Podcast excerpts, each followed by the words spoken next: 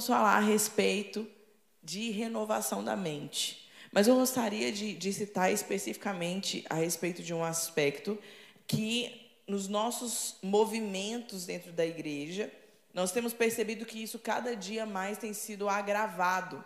Lógico que isso nunca deixou de existir, ele sempre existiu, antes, durante e depois de todo o processo histórico, que é a questão da religiosidade. Como nós somos religiosos? Por que nós somos religiosos? O que, que vocês acham? Essa é a primeira pergunta que eu quero fazer. Por que, que o ser humano é religioso? Bom, é, nós já nascemos por sermos criados à imagem e à semelhança do Criador Deus. Nós já carregamos em nós, no nosso interior, em nosso espírito, porque nós somos um ser espiritual. Então nós já carregamos conosco uma necessidade, ou seja, dentro de nós existe um espaço que Deus, ao nos criar, Ele reservou esse lugar exatamente para Ele, para Ele habitar conosco, para Ele estar conosco. E a religiosidade tem tudo a ver com aquilo que nós desejamos, que é essa comunhão com Deus. E por que, que temos dificuldades da comunhão com Deus? Por causa do pecado, o pecado lá desde o começo de todas as coisas, o pecado de Adão.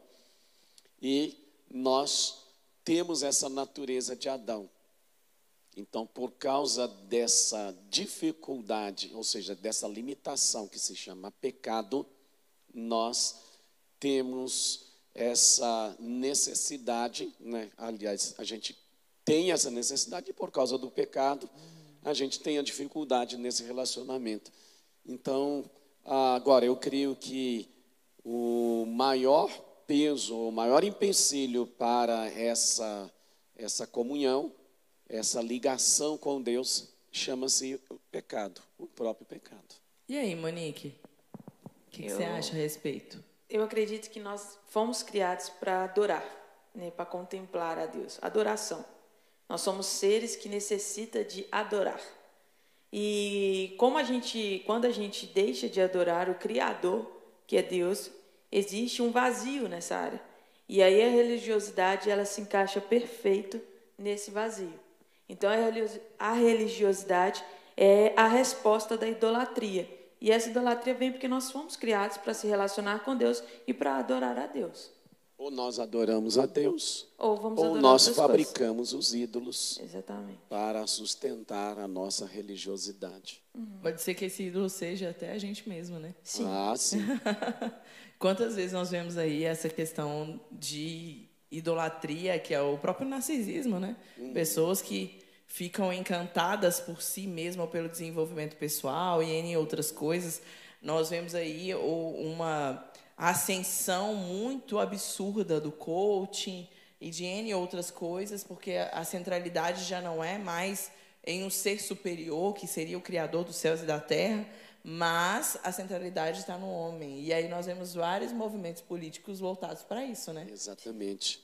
Porque, na realidade, todos os movimentos que nós estamos vendo hoje, e principalmente os movimentos ideológicos, todos eles têm uma proposta que é afastar os homens de Deus, afastar os homens de qualquer possibilidade de um relacionamento né, com uma, vamos dizer assim, com um viés de uma religião verdadeira, que é a religião que mantém relacionamento e comunhão com o próprio Deus, com o Criador.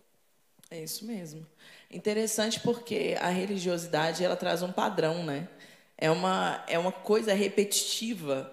A gente vê isso muito claro, por exemplo, é, pessoas no mundo muçulmano, elas criaram um padrão de adoração e um padrão estético e moral. E tudo aquilo que sai daquilo, as pessoas acabam se tornando é, massacradas porque não seguem aquele padrão. E o interessante porque o evangelho ele ele tem um padrão, porque a Bíblia é uma regra de fé e prática, mas ele não possui um padrão de julgamento, aonde todas as outras religiões possuem. Uhum. Até porque Paulo vai falar é, nas suas cartas, né, como em Corinto, 1 Coríntios, ele vai falar, é, não julgueis, ele fala do homem espiritual, uhum. né, que o homem espiritual ele julga todas as coisas, mas ele diz assim, ele mesmo não é julgado por ninguém. Ele julga no sentido que ele é um homem espiritual, uma pessoa espiritual, e é capaz de discernir. O julgamento está muito nesse contexto de discernir. E o homem natural, que é o homem sem o Espírito Santo de Deus, ele não é capaz de discernir, ele não é capaz de entender as coisas de Deus. O homem espiritual, sim. Por isso ele tem essa condição né, que Paulo chama de julgar. Né, mas não é um julgar no sentido de Condenar. o juízo de Deus, a condenação de Deus. Uhum. Né? Não é, é o julgamento ali é, é, uma questão de análise, né? É. Não é uma questão de condenação, de você virar, como nós vemos, né, uma realidade nas outras religiões, das pessoas serem escarnecidas é, ou até mortas em alguns casos, uhum. porque saíram daquele padrão. Só que eu quero levar essa conversa para um lado no qual nós, como igreja, temos falhado a respeito desses padrões. Que às vezes nós criamos padrões hum. que não são padrões bíblicos. Sim. São inacessíveis, na verdade. E, de certa maneira, nós não julgamos que é essa questão de olhar para as escrituras e comparar as realidades sociais do nosso dia, do nosso cotidiano, mas olhar e condenar isto. E aí, o que vocês acham a respeito desses padrões que não são respeitados e que os nossos grupos cristãos e eclesiásticos, eu falo de maneira geral, não apenas da Convenção Batista ou dos assembleianos ou de, dos presbiterianos, mas eu falo de maneira geral, nós temos feito isso. O que, vocês pensam a respeito? A, a necessidade do, de, de se criar padrões, na realidade, é para fazer a segregação é para poder ter essa separação daqueles que podem acessar o reino e aqueles que não podem acessar o reino. As pessoas elas têm necessidade de fazer isso, por quê? Porque para poder se sentir superiores às outras. Porque a gente, na realidade, na, na nossa humanidade, a gente gosta de ter o outro por perto, mas a gente gosta ainda mais de ser exclusivo. E aí, part... é por conta disso que se criam padrões cada vez mais inacessíveis. Só que esses padrões, ao invés de afa... a, a, trazerem as pessoas para conhecerem a Cristo, elas afastam as pessoas de conhecerem a Cristo. E por que, que os padrões eles fogem daquilo que está na Bíblia? Porque o religioso ele não segue a palavra de Deus. Porque o religioso ele lê a Bíblia como um padrão uma obrigação de ler a Bíblia para poder dizer que leu a Bíblia, mas não como algo que vai transformar a sua própria vida porque ele precisa desse padrão para que ele se sinta completo e merecedor da, do, daquilo que Deus tem proporcionado para ele. Só que Jesus ele veio para dizer para a gente que a gente não é merecedor, a gente não vai ser merecedor, mas ele veio dizer para a gente que ainda assim a graça de Deus alcançou a nossa vida. Então, o religioso, o que, que ele faz? Ele anula a graça de Deus. Ele quer colocar padrões para dizer para você que você precisa conquistar a Cristo. Uhum. E não Cristo, que já conquistou esse relacionamento com a gente. Uhum. uma coisa que é, é impressionante, assim, que eu acho que mais me deixa assustada em relação à religiosidade, que às vezes a gente não percebe, é o seguinte: é como que o religioso, o objetivo dele é ocupar o lugar de Deus. Porque Deus estabeleceu padrões bíblicos, tem os padrões bíblicos. O religioso quer colocar padrões e comparar esses padrões aos padrões bíblicos. Sim. Então, quando eu estou sendo religioso, ao mesmo tempo eu também estou sendo idólatra. E ao mesmo tempo eu estou tentando ocupar o lugar de Deus na vida do Até a questão de condenação, né? É. Porque ele cria um critério que normalmente é um critério que ele mesmo não consegue alcançar, uhum. para trazer essa condenação para aquele que está sendo avaliado o Evangelho ele tem a proposta de nos aproximar de Deus a tal nível de nos relacionarmos intimamente com Deus. Agora, o apóstolo Paulo vai nos falar em Romanos 12, 2. Eu vou ler o texto na íntegra. Ele diz assim: E não vos conformeis com este mundo, mas transformai-vos. Aqui tem um verbo imperativo, pela renovação do vosso entendimento. Outra versão diz da vossa mente, para que experimenteis qual seja a boa, agradável e perfeita vontade de Deus. Então, aqui algumas coisas são importantes para a gente separar. Né? Não devemos reconhecer, ou seja, devemos reconhecer que o presente sistema do mundo, e aí nós vamos para a primeira carta de João, quando ele diz: Não ameis o mundo, nem as coisas que há no mundo. Então, João não está, na realidade, condenando o mundo, até porque ele mesmo diz na sua carta que Deus amou o mundo de tal maneira. Então, quando João, na primeira carta, ele fala: Não ameis o mundo, ele está falando de um sistema. Ele não está falando do mundo criação, mas ele está falando de mundo no sistema mundano, no sistema que é mau que está sob o controle de Satanás. É nesse sentido que ele está dizendo, né? Uhum. É, eu sei que você quer falar, vou te dar aí. Não, eu acho interessante isso que o senhor está falando, porque as pessoas fazem uma leitura desse texto achando que, ai, não ameis o mundo. Não está falando do sol, da lua, das estrelas, de nada disso. Uhum. E nem muito menos de homens e mulheres, né?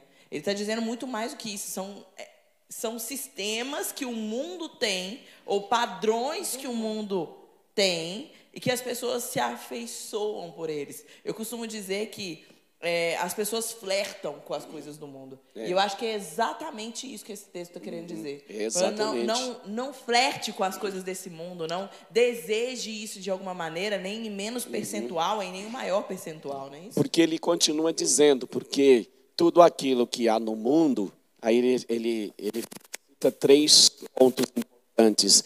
Ele vai falar da concupiscência dos olhos. Da concupiscência da carne Sim. e da soberba da vida. Aí ele diz assim: isso não procede de Deus, mas do mundo. Uhum. Ou seja, ele está dizendo que estas coisas elas fazem parte desse sistema mundo, uhum. do sistema Sim. mundano. No capítulo 17 de João, no versículo 15, Jesus ele ora pelos seus discípulos e ele ora por nós nos dias de hoje. E ele diz assim: Pai, não peço que os tire do mundo, mas que os guarde do mal. Uhum. Ou outra versão, que os guarde do diabo. Ou seja, guarde eles, Pai, do sistema desse mundo. E aí em Filipenses 2:15, Paulo, ele fala que o Senhor ele nos escolheu para que fôssemos irrepreensíveis e sinceros no meio de uma, de uma geração, de um sistema pervertido e corrupto, na qual resplandeceis como luzeiros do mundo. Hoje, luzeiros, o luzeiro é o próprio Cristo. Né? Então, nós somos cristãos, ó, logo nós somos representantes, nós somos semelhantes a Cristo nesta terra, porque nós fomos criados à imagem dele e nós fomos salvos das trevas, viemos para a luz do Senhor. Então, agora, se a gente for a Hebreus capítulo 12, nós vamos entender que nós recebemos, aliás, Romanos capítulo 11, é, nós vamos entender que nós agora, como fazemos parte da oliveira verdadeira, que é Cristo e o Israel, então nós passamos a ter vida e nós recebemos a seiva da raiz da videira verdadeira que é Cristo que, que eu quero dizer com tudo isso? Eu quero dizer que nós não temos a ver com o sistema desse mundo. Jesus, em um dado momento, ele diz: Aí veio o príncipe deste mundo, nada ele tem em mim.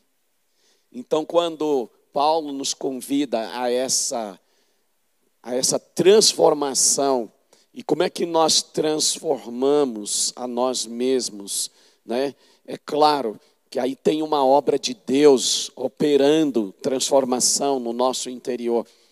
Então, essa transformação não é exterior. Essa transformação ela é interior. Não existe mudança de fora para dentro, mas toda mudança ela só vai acontecer de dentro para fora. É verdade. Então, o que está dentro de nós é Cristo. E todo o sistema deste mundo é anticristo. Então, por isso que nós não podemos ter a comunhão, esse relacionamento com este mundo. Mas o que, que Jesus estava dizendo? Não peço que os tire do mundo. Jesus estava dizendo o seguinte: é, Pai, guarda eles neste mundo, porque eles vão viver neste mundo para a minha glória, eles serão sempre cheios de mim mesmo, através do Espírito Santo, e todo o modo de viver deles será para a glória do teu próprio nome, Pai. Era isso que Jesus estava dizendo. E mais, né, desculpa aí que eu já vou dar a palavra para Monique acrescentar. E mais, Jesus estava dizendo: agora eu abri a porta do meu reino, estou convidando vocês a entrarem. Então saia do sistema desse mundo, do pensamento, da ética, da estética. Vem, entra no meu reino, eu vou ensinar para vocês a viver no meu reino, a viver neste mundo, mas com a mente no meu reino, e vocês vão pensar nas coisas do meu reino, vocês vão viver segundo o padrão moral, ético, estético do meu reino. E para viver esse padrão aí, não tem como ser de forma religiosa, né, pastor? Não, não. É interessante porque quando nós olhamos a palavra, nós notamos um Deus criativo. É um Deus que traz respostas de todas as maneiras. Até mesmo quando não tinha gente para falar, ele usou um animal para falar. Quando não tinha como, ele parou o sol. Então, o nosso Deus é um Deus que é criativo e interessante que em contrapartida nós vemos o inimigo das nossas almas com padrões repetitivos e idênticos e nada criativo. Exatamente. Então nós temos dois polos totalmente diferenciados. E aí eu, eu creio que nós podemos fazer uma analogia nossa em relação a esses, esses dois extremos. Quem tem sido cada um de nós? Nós temos sido resposta de forma criativa para a nossa geração? Ou para as nossas gerações? Ou nós temos achado que o padrão precisa ser repetido em todas as gerações e que isso vai ser resposta em todas elas? Então, isso é uma analogia que nós precisamos fazer. Porque a geração, a minha geração, ela não re responde 100% com as mesmas respostas à geração da Monique e nem à geração do Senhor. É fato é que nós precisamos ser é, inovadores com aquilo que nós vamos fazer. Lógico que os princípios são os mesmos e eles são imutáveis, mas a linguagem na comunicação ela precisa ser adequada. Não é isso, Monique? Não, você está falando sobre essa questão de manter um padrão e, e, o inimigo ele ser repetitivo.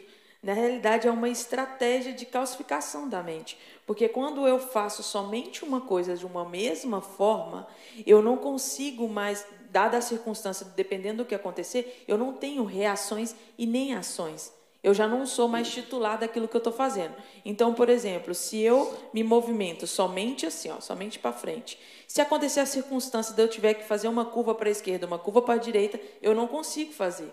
Eu vou caminhar somente para frente. Então, a ideia de estabelecer padrões inacessíveis que a religiosidade faz é justamente impedir que as pessoas tenham acesso ao reino, porque quando vêm as circunstâncias, vêm as dificuldades, aí elas se perdem. Uhum. Porque ela só sabe agir de uma única forma. E uma coisa que a religiosidade ela faz também em relação a essa questão da criatividade, de roubar a criatividade, é porque ela reduz o evangelho. Então, a religiosidade, por exemplo, ela reduz o, o evangelho, a santidade, às questões sexuais, ela reduz é, é, o fato da pessoa é, ser ou não mais íntimo de Deus, em, é, levando em consideração apenas a condição financeira. Então, se a pessoa ela tem uma prosperidade financeira, ela tem relacionamento com Deus, ela é abençoada. Mas se ela tem alguma dificuldade financeira, ela tem pecado. Então, o, o, é, esses padrões religiosos, eles fazem isso. Eles reduzem o evangelho para caber dentro da nossa humanidade, para caber dentro da satisfação do eu. E aí é exatamente por isso que segrega as pessoas. Então, a, a estratégia, na realidade, é, da religiosidade, o que ela faz é justamente isso. Ela estabelece algo que ninguém acessa, os poucos que acessam só sabem viver dentro daquilo.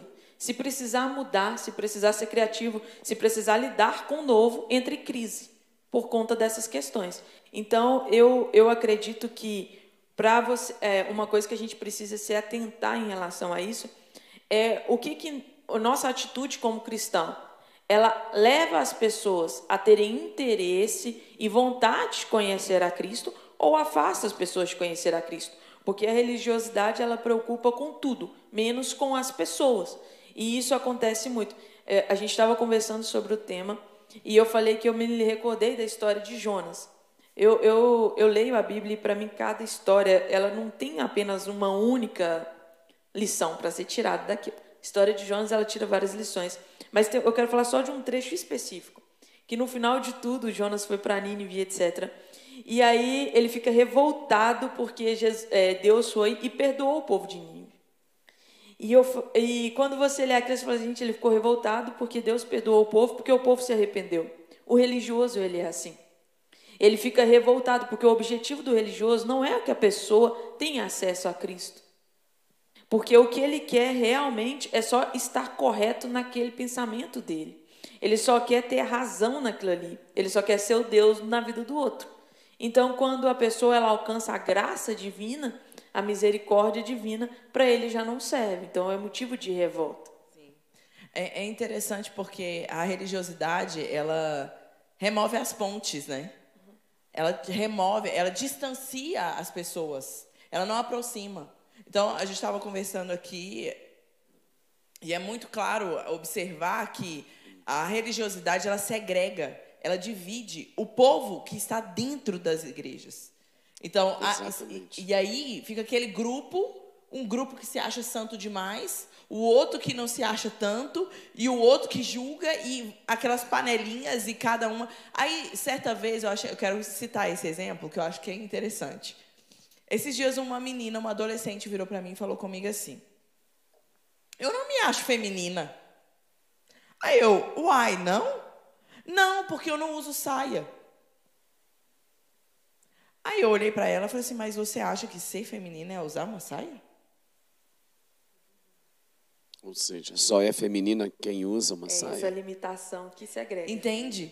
Então, essa limitação, ela vai sendo impregnada na identidade das pessoas, trazendo essa, essa mini, minimizando literalmente aquilo que Deus colocou dentro dela como natureza.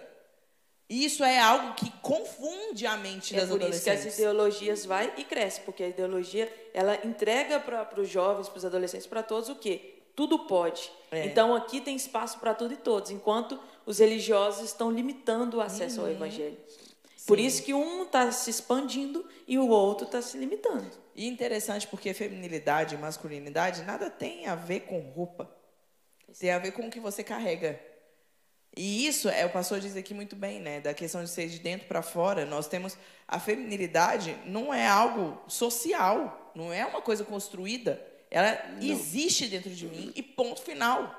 Desde a, a criação. Sim, a masculinidade existe dentro do pastor Ronaldo, por quê? Porque Deus criou o homem com a masculinidade e criou a mulher com a feminilidade. Isso não é algo que foi me ensinado a ser. Eu sou Eu e pronto. aprendo, né? Sim, aprendo. exatamente isso. E aí eu fui explicar a essa adolescente sobre isso, aí ela ficou assim: Mas eu escuto isso sempre. Que eu preciso usar maquiagem, que eu preciso usar batom. Eu não estou dizendo aqui de maneira nenhuma, para você, mulher que está me ouvindo, que você precisa ser desleixada, porque isso também não é bíblico. Você precisa cuidar do templo. Você tem que ficar bem. Você tem que, sabe, você tem que honrar a Deus com tudo que você tem, com tudo que você é, com tudo que Deus colocou em você. Mas isso não significa que existe esse padrão estético para ser seguido e que se você não usa saia, você é menos feminina do que aquela que usa. Ah, essa religiosidade ela acaba também trazendo ou permitindo na realidade a religiosi- religiosidade ela limita a visão ampla e pura e simples do evangelho. A igreja ela é rodeada por muitas questões, por muitas coisas, por muitos tipos de mundanismo É verdade. ela a, a igreja, eu, por exemplo, eu vou citar assim, a cobiça, o egoísmo, oportunismo, conceitos humanistas, artifícios políticos visando ao poder, inveja, ódio, vingança, impureza, linguagem imunda, diversões ímpias, vestes imodestas e provocantes, imoralidade, drogas, bebidas, companhias mundanas. Todas essas coisas nós incluímos numa categoria que nós a Bíblia chama de mundano, de mundanismo. Por quê? Porque essas coisas elas não procedem de Deus. Essas coisas elas procedem do mundo. Por isso que João fala a concupiscência dos olhos, a concupiscência da carne. Então você vai ver que tudo isso aqui que eu citei está embutido nesses dois pontos: concupiscência da carne, concupiscência dos olhos e a soberba da vida. Então, isso procede do mundo. Mas nós precisamos, como os filhos amados de Deus que vivem no reino, conhecem o reino, nós devemos rejeitar todos esses humanismos e nós devemos buscar tudo aquilo que são padrões justos da palavra de Deus que nos ensinam como viver neste mundo, como ser luzeiros neste mundo. Né? Agora, se nós não entendemos, não temos um fundamento, começando pelo próprio evangelho puro e simples, né? nós não sabemos nem discernir, separar o que é bom, o que é mal. Sim. A gente nem sabe de fato o que é. Então, por isso, misturamos muitas coisas que, pelo padrão do mundo, são coisas boas, nós ah, trazemos isso para nós como um modo, como um estilo de viver, um Sim. modo de comportamento para nós vivermos. Mas eu quero te dizer o seguinte: o evangelho, ele não estabelece um modo de comportamento. O evangelho nos chama a nos relacionarmos com o Criador intimamente. Como filhos, nos relacionarmos com o Pai celestial. E como servos, nos relacionar com o Senhor, que é Senhor e Rei de todas as coisas. Esse é o diferencial, né? Essa é a Essa diferença. é, é a diferença de todas as outras religiões.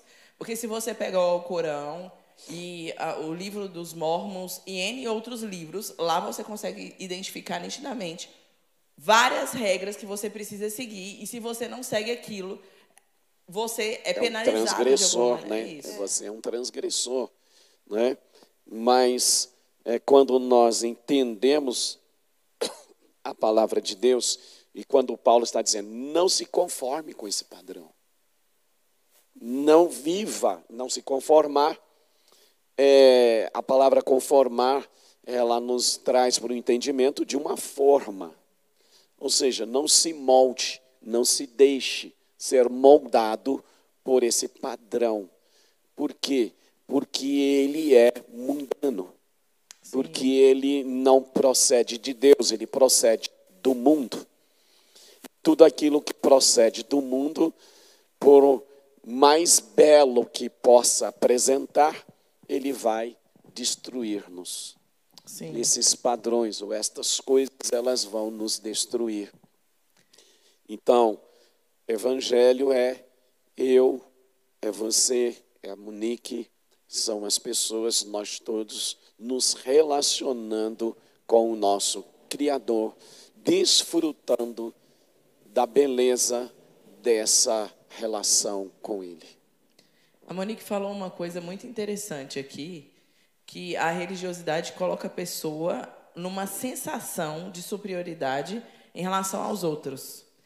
Interessante que quando você abre a sua Bíblia aí, você que está me ouvindo, e lê a história de Saul, quando Samuel delega para ele uma ordem que não é para ele trazer despojos de uma certa guerra, e ali ele faz ao contrário, porque ele se intitula ungido de Deus e por esse motivo ele se coloca nessa posição de transgressor sem sofrer nenhuma penalidade.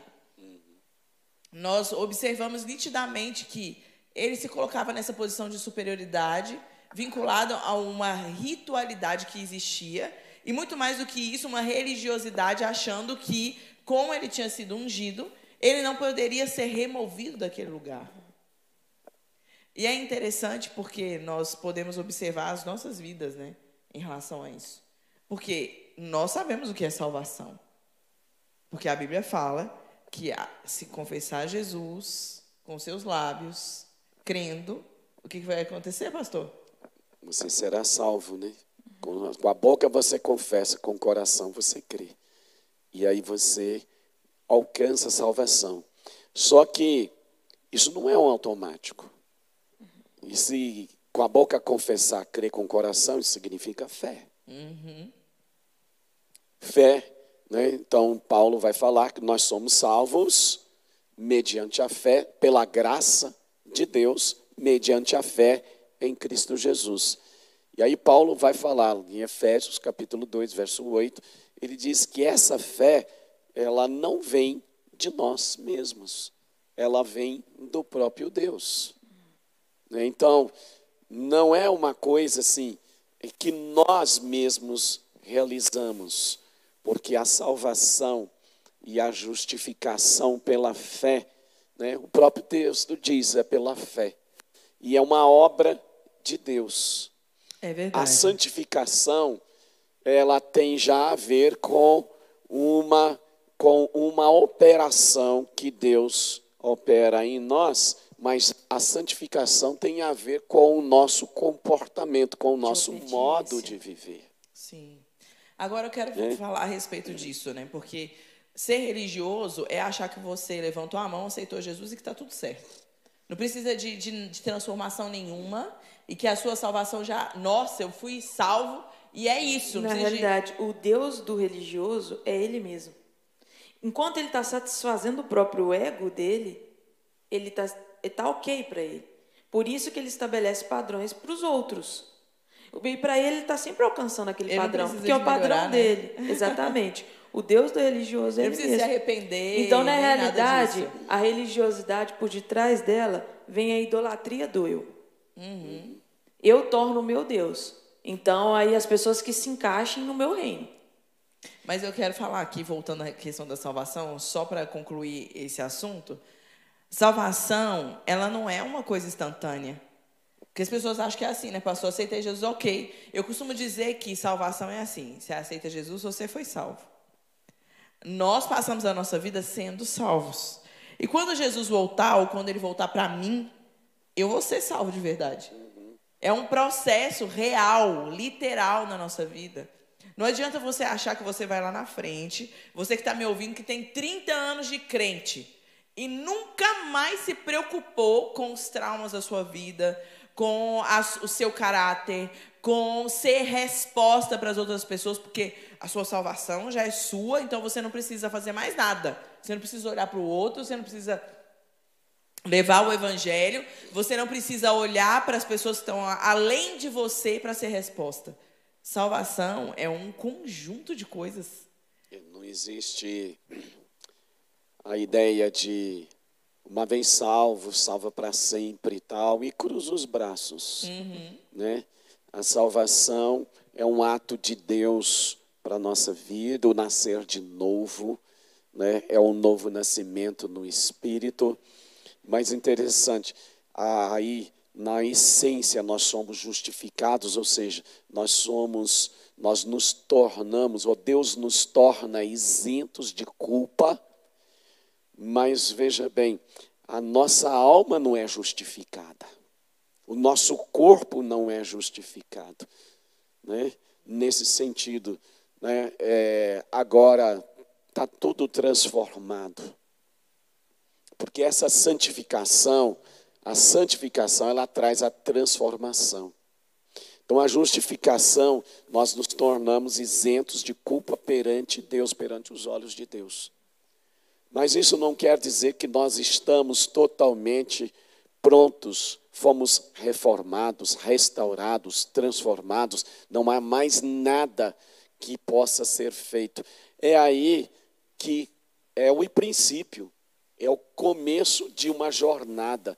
E quando a gente vai para Hebreus capítulo 12, o autor ele fala que nós estamos numa corrida. Nós estamos correndo uma corrida. E aí diz que tem uma nuvem de testemunhas que são os camaradas lá da fé do capítulo 11.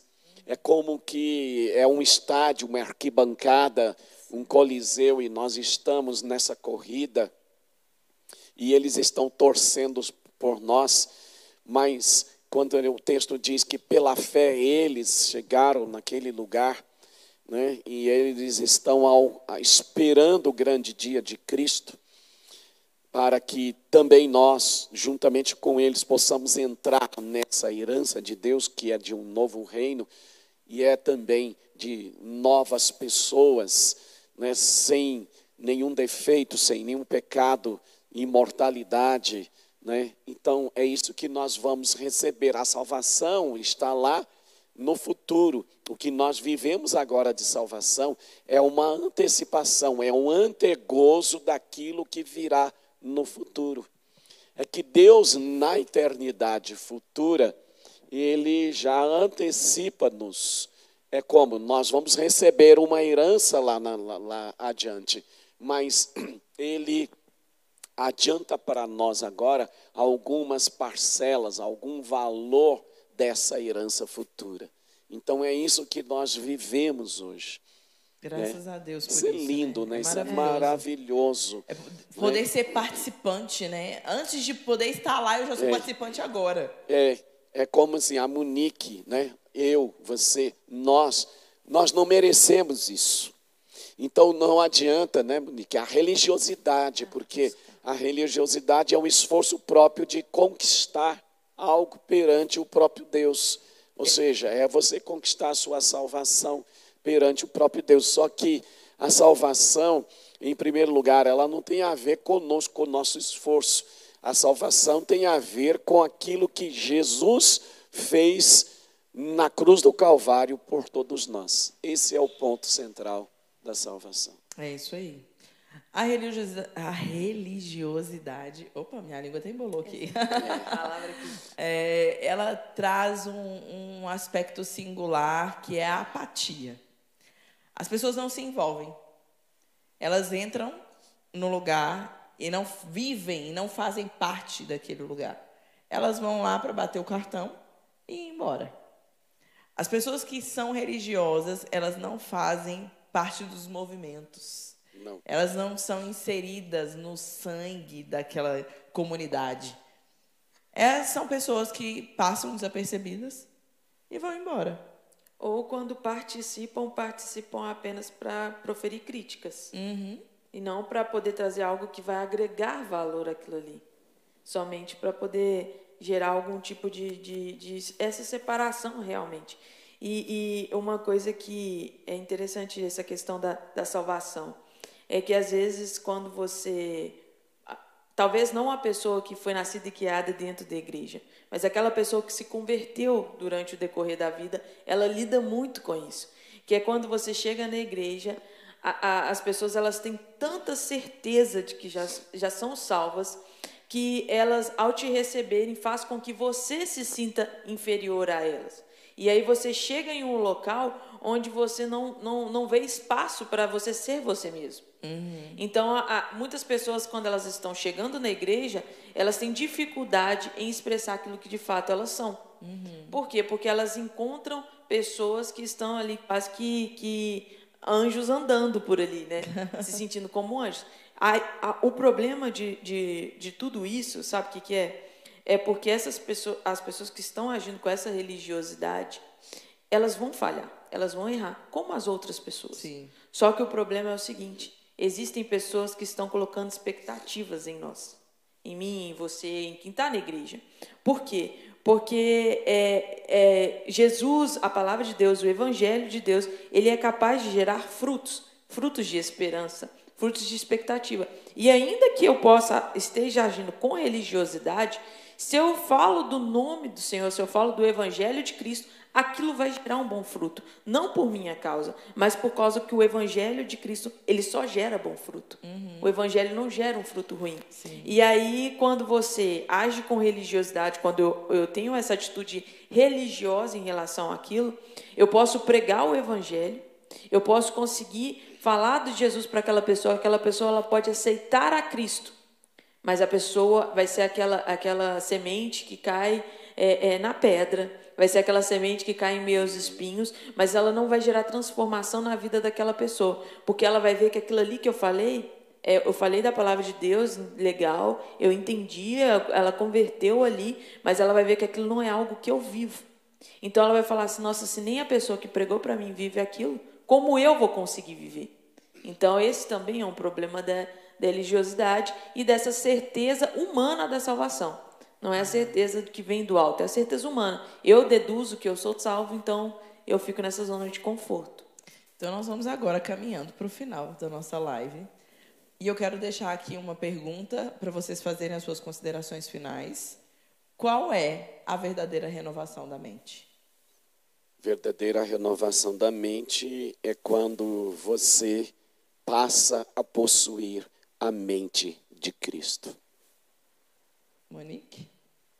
É, a verdadeira renovação da mente é quando você reconhece que você, por você mesmo, é incapaz de conseguir fazer qualquer coisa, a não ser que você permita que Deus faça em você.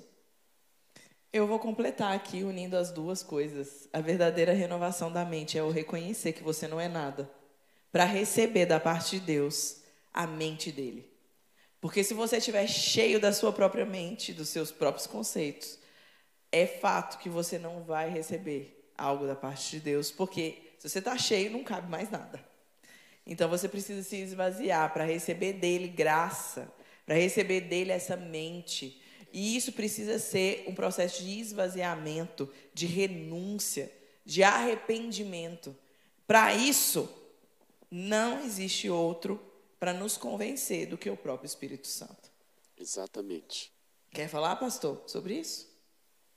É, você possuir a mente de Cristo, você precisa se encher do Espírito Santo. Sem Ele, o Espírito Santo é o Espírito de Cristo, é o Espírito de Deus. Então, ah, eu não dou conta. Então dependa dele que você vai alcançar. Amém. Amém? Olha só, eu quero deixar aqui para você uma sugestão, você que está me ouvindo. Não padronize aquilo que Deus não padroniza. Porque nós criamos padrões humanos para coisas celestiais. Padrões humanos para coisas celestiais não existem. Nós precisamos viver todos os dias aquilo que Deus deseja que nós vivamos. Quando nós vivermos dessa maneira, as pontes geracionais elas vão acontecer progressivamente. A minha geração vai tocar os adolescentes, as crianças, os idosos e N outras gerações. As nossas gerações estão vivendo totalmente segregadas, porque nós vivemos a religiosidade nos nossos dias. Seja você a primeira resposta a ser ponte sem criticar, mas sim exercendo graça e misericórdia para as pessoas que estão em outras posições, ou até mesmo que nem tenha posições. Que seja você o verdadeiro cristão, que essa palavrinha significa ser um pequeno Cristo. Eu quero aqui encerrar essa live abençoando a sua vida.